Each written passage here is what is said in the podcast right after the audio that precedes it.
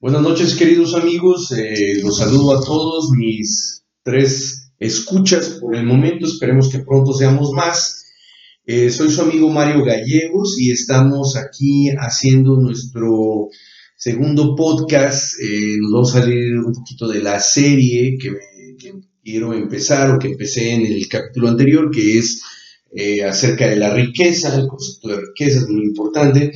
Pero hace unos días, este, un amigo mío, el, licenciado Alejandro Marengo, los amigos en Twitter, Juan Carlos y otros más, empezamos a hablar acerca del problema que significó la crisis del año 2008, que es cuando realmente revienta y es cuando eh, suelen llamarle la crisis de las hipotecas subprime, que la mayor parte de las gentes, de las personas que conozco, ni siquiera razonan el nombre de lo que es la hipoteca subprime, pero ese día la, conversación se puso muy interesante y debido a, ciertas cosas que leí en el Twitter en ese momento, eh, decidí hacer un podcast en donde pudiera yo ampliar la información. La idea es que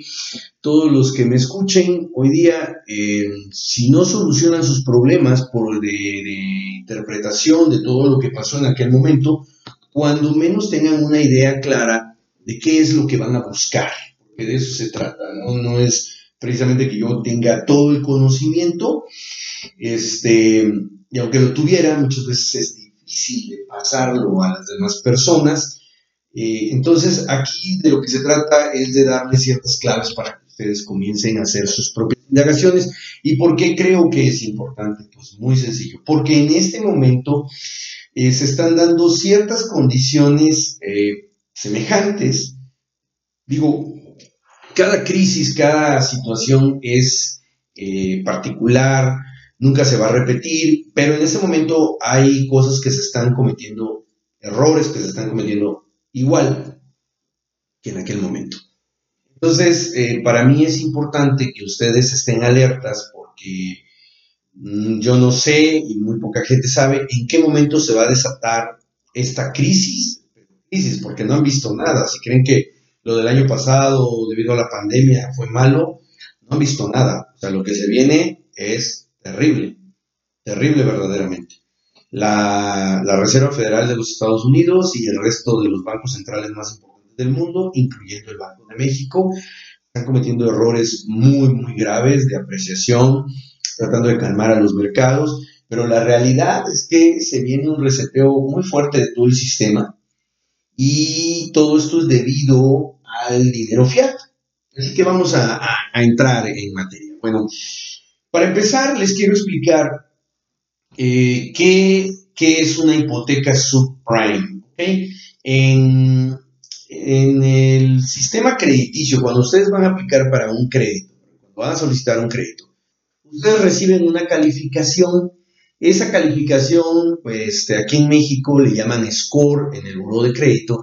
En Estados Unidos, que es donde inventan el buro de crédito, eh, ellos también tienen así como scores, tienen puntuaciones entonces, pues bueno, obviamente hay clientes que son, este, que son Prime, que son Super Prime, Plus Prime, eh, y así. Pero también hay gente que recibe una serie de calificaciones y una de ellas se considera subprime. O eso quiere decir que es una calificación crediticia que está, que es de bajo nivel para la persona que lo solicita. Estos son personas que no tienen manera de comprobar ingresos, o en su defecto los ingresos que tienen no provienen de fuentes eh, estables, como un empleo eh, por contrato. En Estados Unidos hay muchas personas que trabajan vía agencias de colocación, entonces son trabajos temporales, incluso por, día o por medio tiempo. Hay personas pues que no tienen empleo, que andan este, pues en la pepena, allá también hay pepena, este, materiales para reciclaje, hay personas cuyos ingresos provienen de fuentes, digamos, un poco, muy poco ortodoxas, podríamos hablar de, este, pues de músicos callejeros, etcétera, etcétera. Entonces todas estas personas, cuando están ellos y van y solicitan un crédito, reciben una calificación y en este caso pues su calificación es baja. Eso, eso fue lo que pasó. Empezaron a darle créditos a personas cuya calificación crediticia dejaba mucho que desear y les llamaron hipotecas subprime, que quiere decir que le otorgaron un crédito a 20, 25 o 30 años para comprarse una casa, créditos de 300, 400, 500 mil dólares a personas que realmente no iban a poder pagar esos créditos. Ahora, ¿cómo se da todo esto? Aquí yo hace un rato mencionaba el dinero fiat, eh, me van a escuchar hablar muchísimo eh, a lo largo de mis podcasts acerca del dinero fiat y este, esto es importante de entender el, dinero fiat no tiene valor por sí mismo y necesita forzosamente tener un respaldo. ¿De dónde viene el dinero fiat? Eh, fiat significa decreto, no significa fe, es decreto. Entonces es un dinero que por decreto vale. ¿Cómo comienza? Les voy a dar así en dos o tres minutos la historia del dinero fiat. ¿Cómo comienza el dinero fiat? Se dice que fue en China. Era, este, en aquellos días, pues el oro era el que mandaba pero entre una ciudad y otra de China, pues había muchos peligros, había antes, este, pues, gente asesina que dificultaba las cosas, entonces transportar el oro era muy caro. Y alguien de ellos, no, no estoy ahí en esa, en esa parte, no quiero decir mentiras, alguno de, los banqueros de aquella época eh, inventa, eh, hace una relación, hace relaciones con otros banqueros de otras ciudades y comienza a mandar se ponen de acuerdo y comienzan a mandar notas de crédito. O sea, eh, esas notas de crédito decían que en el banco del señor Chung Fu Heng, lo que sea, tenía hablar chino, pero esa es la idea, eh, fulano de tal tenía un kilo de oro.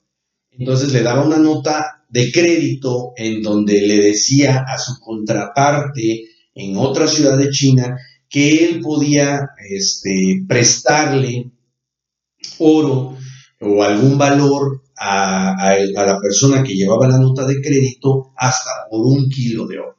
No sé más detalles, no quiero entrar en eso, este, porque no tenemos tiempo, pero entonces esta persona iba con su notita de crédito a la otra ciudad a hacer negocios y a la hora de pagar sus negocios eh, iba con el banquero, ese banquero ah, se quedaba con la nota de crédito y le entregaba hasta un kilo de oro a esta persona con la que pagaba o monedas de oro o algo así por el estilo y pagaba sus negocios. Y ya después el banquero, el, banquero de la otra ciudad, este, hacía una compensación con su amigo el otro banquero. Si el otro le mandaba a otra persona con un kilo de oro, pues este tomaba la nota de crédito, le, le daba el crédito para que hiciera sus negocios y entre banqueros se arreglaban, pero ya los clientes, obviamente a cambio de una comisión, ya no tenían que andarse preocupando de andar cargando oro, ellos lo que llevaban era un papelito que decía hasta por cuánto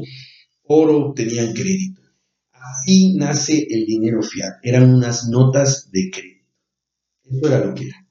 Porque la otra forma que tú tenías era llevar tus monedas de oro, obviamente a otros botes de oro y arriesgarte a que te asaltaran, pero esas monedas de oro no necesitaban notas de crédito, estaban fuera de las notas de crédito, pero el, dinero de papel, el dinero fiat, el que ustedes y yo conocemos, sí necesitaba ese respaldo de oro. Y esa historia continuó, queridos amigos, hasta en, la historia de la humanidad, hasta el año de 1971, julio de 1971, cuando el señor presidente Richard Nixon, debido a los consejos de sus economistas, eh, para poder hacer crecer más rápido la economía americana, decide retirar al dólar del patrón oro y este, a partir de ese momento el dólar se queda simplemente como una nota de crédito, un papel sin valor y este, ahora vale porque el gobierno de los Estados Unidos vale.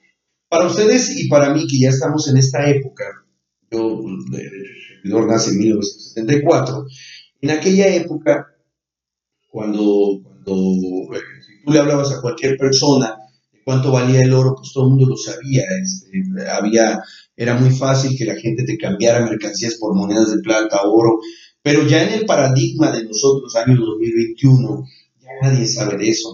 Para saber cuánto vale un centenario, tenemos que ver en cuánto lo banco, o tenemos que ver en cuánto lo dejó la, onza de oro, cuánto quedó la segunda campanada de Londres y todo ese tipo de cosas, pero en aquella época era muy común.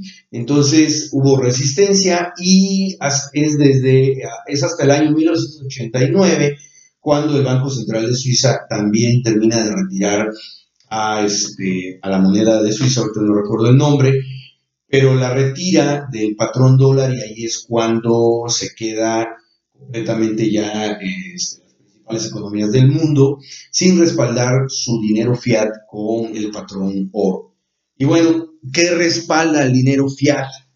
La confianza en la economía. Básicamente, si el gobierno te dice que eso vale, tú le crees que eso vale. Ahora, ¿por qué estoy hablando de todo esto? Pues muy sencillo. Desde entonces, el gobierno americano y todos los gobiernos del mundo están libres para poder imprimir tanto dinero como ellos quieran. Se supone que hay reglas, ¿no? Este dinero, hay unos cálculos actuariales y demás, cuánto dinero puedo imprimir, cuánto dinero digital le puedo autorizar a los bancos este, que creen, porque los bancos a través de los préstamos que les dan a ustedes y a mí, crean dinero y, este, bueno, el dinero fiado, obviamente. Entonces, eh, ahí es donde viene la problemática. Todo este dinero no tiene respaldo, es simplemente si creemos que vale o no vale. Eh, eh, cuando hablamos del dólar, cuando yo estoy hablando del dinero fiat con mis amistades, y hablo del dólar y de la confianza la economía americana, pues nosotros como mexicanos decimos, no, pues Estados Unidos, wow, y todo eso, ¿no? Pero pregúntenle a un gringo cuánto confía realmente en su economía, cuánto confía realmente en su gobierno. Son muy distintas. Entonces, para ya no seguir más eh, en, este tema, vamos a ver en, otras, en otros podcasts de, de esta finanzas para mexicanos y latinos, eh, latinos y mexicanos. Eh, yo lo que les quiero comentar es que precisamente ese, es, ese fue el problema, la capacidad de impresión que tiene hoy día el gobierno gringo. O sea, al final del día no fueron las hipotecas subprime. Las hipotecas subprime eh, son las que desatan el problema, ¿ok? Pero no son la enfermedad. Eh, no, no es la enfermedad. Yo aquí estoy viendo eh, algunos datos muy interesantes acerca de las tasas de interés. Y miren, yo tengo aquí una información de en el año, el 3 de julio del año 2000, eh, la tasa de interés de referencia de la Reserva Federal de los Estados Unidos, de la Federal Reserve, estaba en 6.50%. O sea, tú comprabas un bono del Tesoro de los Estados Unidos y ellos te pagaban el 6.50% de interés anual, buenísimo, imagínate una persona, este, ahorita están pagando el, tengo el dato también, ahorita están pagando desde el 16 de marzo la tasa de referencia anda en prácticamente el 0%, es 0.172%, es una cosa que ni vale la pena mencionarlo. Este, y después empezamos a ver cómo gradualmente de este 6.50 del 3 de julio del año 2000 empiezan a reducir la tasa de interés, el 3 de enero del año 2001 al 6%, de ahí todo 2001 siguen bajándolo y eh, aquí tenemos que el 11 de diciembre, no, el 12 de noviembre, es que aquí se leen al revés, es verdad, perdón, el, el 7 de marzo del año 2000 valía 6.50, el primero de marzo del año 2001 baja a 6% y de ahí finalmente el 12 de noviembre del año 2001, o sea, año y medio después, una cosa así, tenemos una tasa de interés del 1.75%. Y a partir de ahí, hasta el año 2004, la tasa de interés fluctúa entre el 1.75% y el 1%, hasta el año, hasta el 9 de, hasta el 21 de septiembre del año 2004. Ahí el 10 de noviembre de 2004 comienza a subir un poco y es más o menos, este, algunas alarmas empiezan a prender y aquí podemos ir viendo en esta información que ustedes la pueden bajar de internet, cómo eh, la, la tasa de interés logran subirla hasta el 2 de enero del 2007 al 5.25% y de ahí la vuelven a bajar hasta que ya en medio de la crisis, el 16 de diciembre del año 2008, se coloca el 0% y del 2008 al 2015, fíjense ustedes, por siete años la tasa de interés es del 0% y en el año 2015, 17 de diciembre, sube al 0.25%. No dura mucho la alegría, de ahí en el 2018, el 20 de diciembre de 2018 sube al 2.25% y de ahí vuelve a bajar el 16 de marzo de 2020 al 0% y así seguimos. ¿Por qué estoy dando esta información? Porque quiero que vayan atando cabos, amigos. Aquí es muy importante que ustedes entiendan que entre más barato te den el dinero, pues más alegría te endeudas, porque es muy barato. Entonces, en aquel momento eh, bajan la tasa de interés esos años del año 2000-2001 y empiezan a imprimir como locos y hay, una, eh, hay un aumento de la liquidez en el mercado. Entonces era muy barato pedir prestado y pues uno de los mercados que más dinero absorbe a la hora de los créditos pues es el de las hipotecas. Entonces a través de, los, constructores y desarrolladores de vivienda americanos pues se ponen a construir como locos, pero como locos y empiezan a venderle a todo mundo que tenga crédito. Ya la mayor parte de la gente compra crédito. Muchos mexicanos pensamos que porque los gringos son tontos, no, porque son muy listos, usan el financiamiento, el dinero de otras personas para hacerse de sus cosas, las van pagando poco a poco, pero ya las pueden disfrutar en el momento. Obviamente ellos tienen unas tasas de interés, como lo hemos estado ahorita comentando, muy, muy bajas, muy, muy buenas, a diferencia de nosotros, que son tasas más altas. Y pues bueno, las aprovechan. El problema es que la gente que tiene una muy buena calificación crediticia, pues es, es una determinada cantidad y cuando esa gente ya se aburrió, ya no tuvo más capacidad de crédito para seguir comprando vivienda a crédito, pues ellos bajan al siguiente nivel. Vayamos más o menos eh, teniendo una idea, digamos que acabaron con los de calificación 10, de ahí vinieron los de calificación 9, 8, y de repente se encuentran con calificación 7, de repente se encuentran con calificación 6, y finalmente llegan a personas con calificación de 5 o menos, gente reprobada, hipotecas subprime. Y ahora, aquí hay que ver exactamente qué fue lo que pasó, que eso es lo que no hemos entendido todavía. Y es algo que pues que está pasando ahorita con otros productos, pero ya no son hipotecas de, vivienda, pero ahora hay, hay options, derivados y otra serie de cosas que están ahorita haciendo que el dinero, en lugar de que se vaya a hipotecas, se lo meten a esas otras cosas, pero el resultado va a ser lo mismo. Ahora, ¿qué pasa? ¿Cómo, cómo se da? Les voy a explicar el mecanismo de, lo, de las hipotecas En Estados Unidos, que tienen pues hábitos financieros muy sofisticados. Hay compañías pequeñas, incluso hay hasta eh, personas que se dedican a comprar y vender vivienda que le pueden dar un crédito a la persona que, o sea, un crédito hipotecario, o sea, le pueden dar, decirle a una persona, yo te vendo esta casa que es mía y yo te doy el crédito, entonces se firman los papeles, contratos, se va con el notario, pagarés, todo eso. Pero esta persona, eh, cuando vende la casa, pues obviamente recibe un, enganche y empieza a recibir un pago mensual, pero se descapitaliza. Entonces, si esta persona quiere comprar otra casa para vendérsela a otra persona a crédito, acude con un banco, un banco, pues, una financiera, y esta financiera le compra al vendedor original de la casa la y se pone a cobrarle al dueño de la casa. El vendedor original de, la casa recibe el dinero en efectivo, va, ven, este, compra o construye otra casa, como sea, y busca otro clientecito y se la vende. Y, este, y hace lo mismo.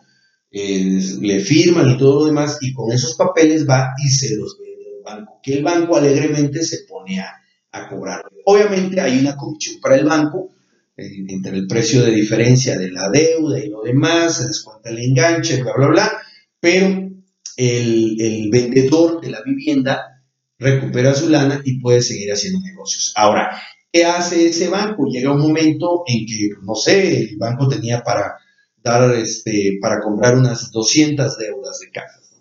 Ahora ellos también se quedaron sin dinero, acude a un banco más grande, le vende las 200 deudas, el banco más grande las compra alegremente, cobra su comisión y se pone a cobrar la deuda. Y en algún punto, a lo mejor este banco un poquito más grande tenía para unas 10 mil hipotecas. Se llena y ahora ¿qué hace? Pues él también necesita dinero, agarra toda su cartera de hipotecas y se la vende a un banco más grande todavía. ¿Okay? Y este banco más grande igual tiene capacidad, no sé, para 50 mil, 70 mil hipotecas, 100 mil hipotecas, pero llega un momento en que se queda sin dinero y decide vendérselas a otra institución más grande. llega un momento en que la institución más, más grande de hasta arriba, ellos no se van a esperar a quedarse sin dinero. Eh, estamos hablando de un, de un banco como, como este Morgan Stanley, este, este tipo de instituciones enormes, JP Morgan, JP Morgan, todos ellos enormísimos que hay allá en Estados Unidos, ellos lo que hacían o lo que hacen eh, en ese momento, agarraban, metían todas las hipotecas dentro de unos instrumentos financieros y eh, ellos, este, fideicomisos, este, fondos de inversión, hedge funds y otras cosas, y ellos vendían pedacitos a los inversionistas de estas, este, de estas, ah, ¿cómo se llama? De, estos este, instrumentos financieros, fideicomisos, hedge funds, y entonces agarraban y, se los vendían. Entonces aquí era donde empezaba el, eh, digamos, sofisticamiento financiero, o la tranza, vaya, para que empecemos a entenderlo. Entonces ya ellos agarraban y e iban con este, las calificadoras, ¿verdad?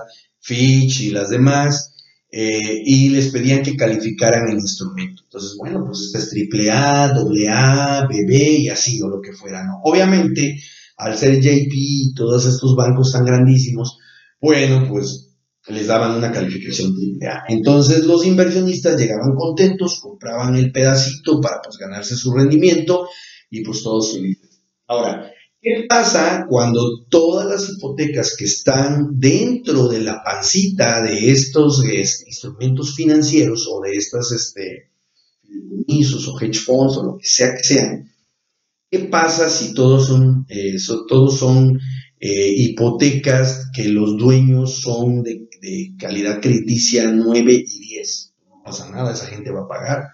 Pero ¿qué pasa si dentro de la panza de estos instrumentos financieros tenemos gente de calificación 7, 6 y 5. Ya van a empezar los problemas. Pero ¿qué pasa si tenemos gente de calificación 5, 4 y para abajo? Pues que entonces los problemas ahí están ya. Y eso fue exactamente lo que pasó. Al final del día, eh, por, más especulación financiera que quieran hacer estos grandes bancos de inversión, gigantescos bancos de inversión, todo depende de que la gente que compró la casa originalmente pague su mensualidad religiosamente mes tras mes tras mes, si no todos se iban a meter en problemas. Pero ¿qué pasa si la persona desde que le dieron el crédito, ya los de hasta allá abajo sabían que no iba a pagar? Pues eso fue lo que reventó. Ahora, ¿por qué todos los bancos miraron hacia un lado? Desde el, desde desde el más pequeño, desde la persona que agarró y dijo, yo voy a, yo voy a, este, a, a, a, vender mi casa desde ese vendedor, del que iba a vender su casa, del desarrollador y que la vende a crédito, y ya fuera que diera él personalmente el crédito o que se lo dejara a alguna financiera, todos estaban interesados en ganar dinero, los bancos y financieras en ganar sus comisiones. Y como el dinero barato seguía fluyendo y fluyendo y fluyendo y no se acababa, pues ahí estaba todo el mundo a la casa de eso. Entonces, pues comenzó la corrupción a gran escala. Yo no defiendo a los grandes bancos, yo de hecho soy un poquito así como anti anticentralización de los bancos, por eso recomiendo oro y plata y el, Bitcoin para poder hacer tus eh, ahorros y demás, porque yo creo en la descentralización de las finanzas, esa es la manera más este, democrática. Eh, si ustedes gustan, a mí me gusta la palabra, pero bueno, es la manera más democrática de que todas las personas puedan acceder a este, instrumentos financieros. No hay nada como el oro, no hay nada como la plata y hoy día pues no hay nada como, como el Bitcoin, ¿no?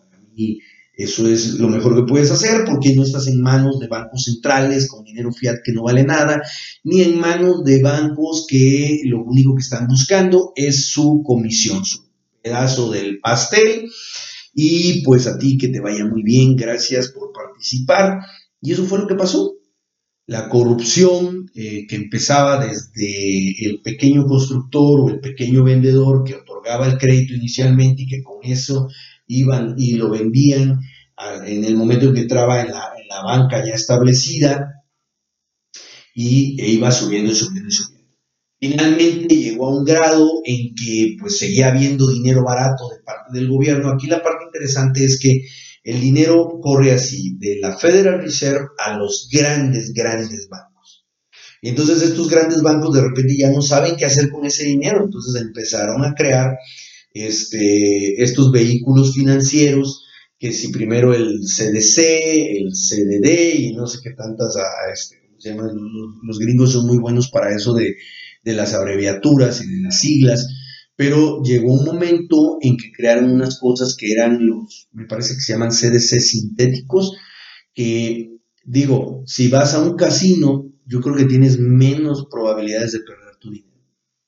Pero llega un momento en que a los inversionistas todo lo que les interesa es que les paguen un rendimiento. Entonces al final del día, aunque podamos señalar a los grandes bancos como grandes culpables, creo que más bien eh, junto con el Banco Central, los bancos centrales del mundo, los, grandes bancos de, cada país, pues son los organizadores del fraude, son los organizadores de todo esto. Desde el momento en que el Banco Central de tu país imprime un billete, un dinero que no tiene valor real, ya desde ahí es un fraude, desde ahí te están robando. Ahí es donde está empezando realmente el problema. Y que todos los demás le sigamos el juego creyendo que ese dinero es lo que vale. por eso yo recomiendo que tú tengas tu dinero en, bienes raíces, en, oro, en plata, en negocios reales, en mercancía. ¿Por qué? Porque eso es lo que vale. El dinero que te están dando, los pesos, los dólares, los yens, el euro, todo eso no tiene valor. El rublo, el, el yuan chino, no tiene valor. Es un invento. Desde ahí comienza el fraude. Y de ahí pues vienen los otros participantes, los organizadores, los grandes bancos que son los encargados de bajar el dinero de la Federal Reserve hacia las manos de los particulares. Y ahí es donde empieza todo el relajo. Ahí es donde todos, todos fueron culpables, desde la persona del americano común que sabiendo que no podía pagar iba y pedía un crédito y se lo daban, hasta el inversionista que no alcanzaba a captar o no se prepara adecuadamente para entender de dónde van a venir los réditos de donde él va a ganar dinero, porque hay gente muy especializada, muy buena, que ha entendido cómo funcionan todas estas este tipo de instrumentos financieros. El señor Michael Burry, cuyo personaje es una de las estrellas de la película The Short Bet, que es buenísima en español, aquí en México le pusieron la gran apuesta, horrible nombre, pero The Short Bet, él eh, durante la película pues se explica claramente cómo ellos ganaron dinero, porque son personas muy preparadas, muy listas, que han entendido cómo funciona. Él es una persona incluso que cuando el mercado va perdiendo es cuando él más, más gana, es su manera de ganar. Se le llama este, un mercado burst, que se refiere a oso, y, por ejemplo el señor Warren Buffett es uno de, bullish, que es cuando el mercado va ganando, este, son las personas que más ganan, pero incluso todos estos tipos de inversionistas tan multimillonarios y, tan avanzados, ellos ganan cuando el mercado baja y ganan cuando el mercado sube, pero todos los demás, todos los que no somos tan sofisticados, pues cuidado. Y en este momento, en este instante, está habiendo un problema igual. La tasa de referencia de la Reserva Federal es del 0.172%, o sea, si le quitas la inflación, todavía ya tienes una tasa negativa. Y ahorita en este mes de abril, me parece, se dio una tasa este, inflacionaria en Estados Unidos eh, anualizada del 4.2%. Si te están pagando el 0.172%, pues realmente es una tasa negativa. O sea, estás perdiendo dinero en la inflación comprando bonos del Tesoro de los Estados Unidos y aquí en México pues la cosa está igual porque eh, el Banco de México está pagando 4% y la inflación de nosotros parece que fue del 6.1, 6.3%, dependiendo de la fuente que consultes. Entonces, el, dinero que está este, emitiendo el gobierno es dinero baratísimo, es dinero, pero vaya, de locura, o sea, es, una cosa impresionante el valor del dinero, lo que te están pagando de rendimientos, pues, pues es nada, nada, nada, nada, hay dinero muy, muy barato en el mercado, ya no saben dónde ponerlo, a finales del año pasado, los activos financieros eh, que se habían creado, que hay creados, eran más de 475 billones, eh, billones, sí, son billones de dólares. 475 billones de dólares, billones latinoamericanos, serían trillones americanos. Eh, estamos hablando de eh, activos financieros pues, artificiales, o sea, no estamos hablando tanto de, acciones, de compañías, incluso hay, hay compañías que nadie entiende por qué valen tanto. Un ejemplo es Tesla. Tesla anda en unas ah, valoraciones de mercado cercanas al, al, medio billón de dólares, 500 mil millones de dólares de una empresa cuyas utilidades anuales rondan los mil, mil doscientos, mil ochocientos millones de dólares. O sea, se calcula que a Tesla necesitaría más de 1200 años para que a través de las utilidades, como las tiene el día de hoy, pudiera alcanzar la valoración de mercado que tiene. ¿Por qué vale tanto? Yo no lo entiendo. Me lo pueden explicar de muchísimas maneras. Capto los números y todo eso, pero sigo al final del día, no me lo justifican, vaya. O sea, los números ahí están y ahí te los calculan y te dicen, te enredan todo, pero, o sea, ¿cómo, cómo, se van a repartir ese dinero los accionistas? ¿Cómo van a recuperar su dinero? Lo único que yo veo es que alguien que compró, no sé, una acción a 300 dólares la vende a 400 y el de 400 la vende a 500, pero en algún momento, en algún momento eso va a parar. O sea, hay muchísimas empresas que están infladas artificialmente, hay muchísimos eh, productos financieros. Eh, actualmente eh, esos, esos productos financieros, esos, esos este, instrumentos financieros que llevaron a la crisis de las hipotecas subprime allá en el 2008, que la crisis en realidad empezó desde muchísimo antes, 2006, 2007, una cosa así, 2005, están prohibidos pero inventaron otros, ahorita hay otros, con otros nombres, pero básicamente es lo mismo, la idea es la misma. Están tomando eh, de referencia acciones, productos, contratos de futuros y otras cosas para crear em, productos financieros artificiales, sintéticos, para que la gente invierta y, apueste en ellos. Y les vuelvo a decir, si llevan su dinero a un casino, pues yo creo que les iría mejor y tendrían menos probabilidades de perder su dinero.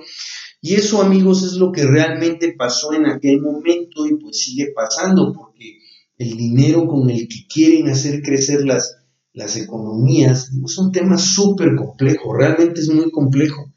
El tiempo, este tiempo que, que le dedico a estos podcasts, no alcanzan para describir exactamente todo. He tratado de, hablar de lo más importante, más que para enseñarles algo, para picarles la curiosidad y que ustedes mismos empiecen a buscar información, porque estamos otra vez metidos en el mismo lío en el que estuvimos metidos hace 13, 14 años aproximadamente. Eh, yo no tomo como referencia en realidad el año 2008, menciono el 2008 porque todos ustedes lo hacen, pero yo considero que, la crisis comenzó muchísimo antes y lo podemos ver reflejado en esa tasa de interés que trataba de absorber parte de ese dinero que habían creado a lo loco porque estaba calentando el mercado y ahorita en este momento eh, hay un problema muy grave eh, que se causó por la crisis de la económica que generó la pandemia del año pasado. Y ahorita el gobierno de Joe Biden está tratando de estimular la economía imprimiendo de una manera pero monstruosa de una manera wow, o sea, eh, en, diciembre había 6 billones de dólares en el M1, que es, es, es este, la cantidad de dinero en efectivo que circulaba en el, en el mercado americano, 6, billones de dólares. Y miré, vi hace unos días, en, en marzo, ya alrededor de 19 billones de dólares, o sea, tres veces esa cantidad, y van a seguir imprimiendo más y le van a meter más y más y más dinero falso, que ya en este momento está provocando depreciación e inflación. ¿Por qué? El año pasado el dinero, el dólar gringo cayó un 13.5% y fue de una cantidad de 4 billones de dólares que existían en el 3, 4 billones de dólares, se fue hasta los 6 billones que les mencioné y perdió un 13.5%. A principios de este año, varios economistas muy buenos, incluido gente que, estuvo en la Federal Reserve, este, fue parte de, los de los gobernadores de allá de ese banco, estaban hablando de un 35%. Ahorita hay gente que ya ha soltado eh, cifras de una depreciación del dólar del 43 al 47% por la forma en la que están imprimiendo y los compromisos que está haciendo el presidente de los Estados Unidos de seguir inyectando eh, dinero a la economía americana para distintos programas de regalar dinero, de infraestructura, de apoyo a empresas, pero que sinceramente sí tiene buena intención, es, es una buena intención, pero va a crear un problema mucho mayor o está creando un problema mucho mayor el que nosotros, es del que se está tratando de solucionar. Y una forma de que ustedes lo vean es, eh, pues la inflación mexicana andará en el 6.1, 6.13, algo así, pero recuerden que esa está calculada de la siguiente manera. Son productos de la canasta básica eh, de este, le van dando un seguimiento al aumento de esos precios de esa canasta básica eh, y en las 50 principales ciudades del país. Por eso a veces la inflación que tú ves en tu ciudad no coincide con la que te da el INPC.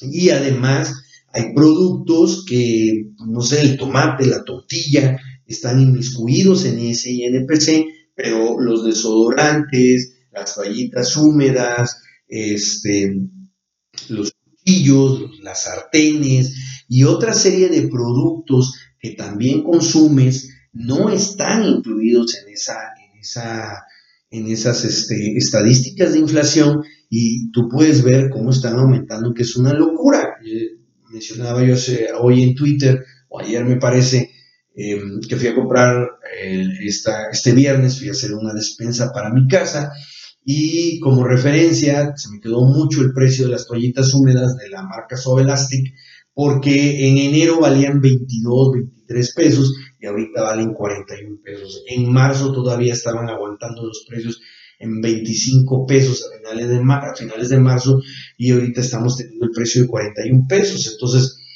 o sea, es, es, es si, si tomamos la referencia de 22 pesos, 23 pesos de principio de mes, pues estamos hablando de un aumento del, 90, 90 y tantos por ciento.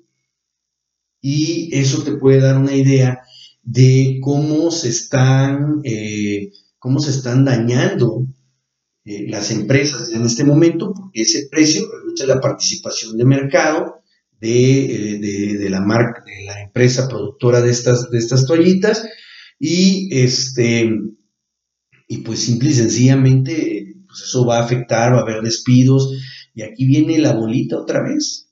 Y sé que, ustedes dirán, ¿y qué tienen que ver las hipotecas subprime? Pues un gran ejemplo de lo que pasó y es un ejemplo de lo que viene, pero en esta ocasión la crisis va a ser todavía muchísimo que mayor, pero mayor, o sea, eh, amigos, yo les sugiero a todos ustedes, independientemente de que eh, pues critiquemos a los bancos centrales, critiquemos a Wall Street, hablemos de el capitalismo salvaje, la depredación del hombre por el hombre y todo ese tipo de cosas, yo sí les comento que eh, se preparen, que si hoy pueden ahorrar 50 pesos mexicanos en, plata, en oro, en cualquiera de estos eh, sistemas que realmente valen, pues lo hagan.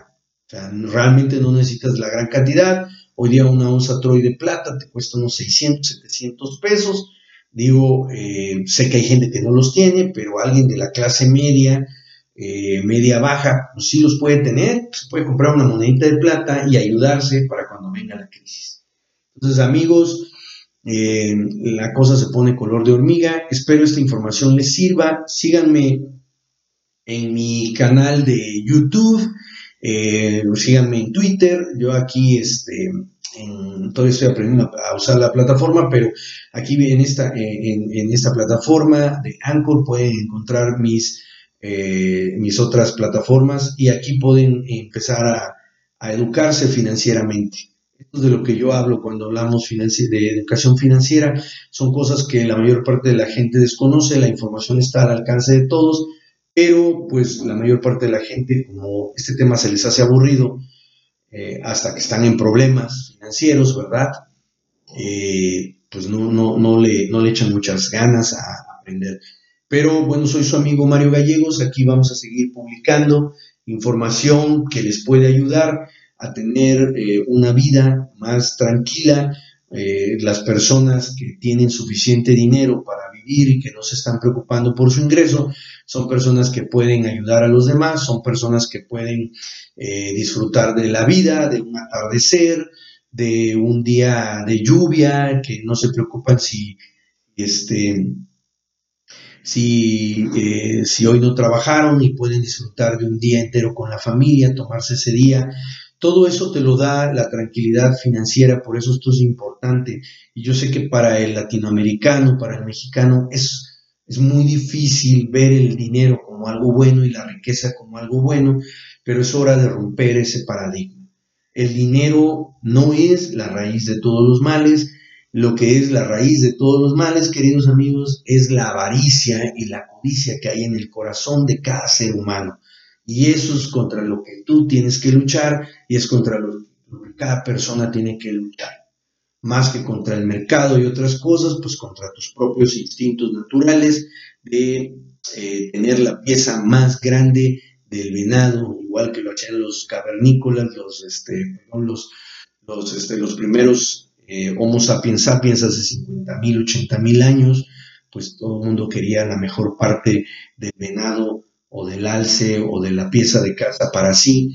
Hoy, 50 mil años después, seguimos en la misma práctica de querernos quedar con la parte más grande y la mejor parte de lo que hacemos. Pero ahora lo hacemos en bolsas de valores, en bancos, este, vendiendo eh, con nuestras empresas y demás.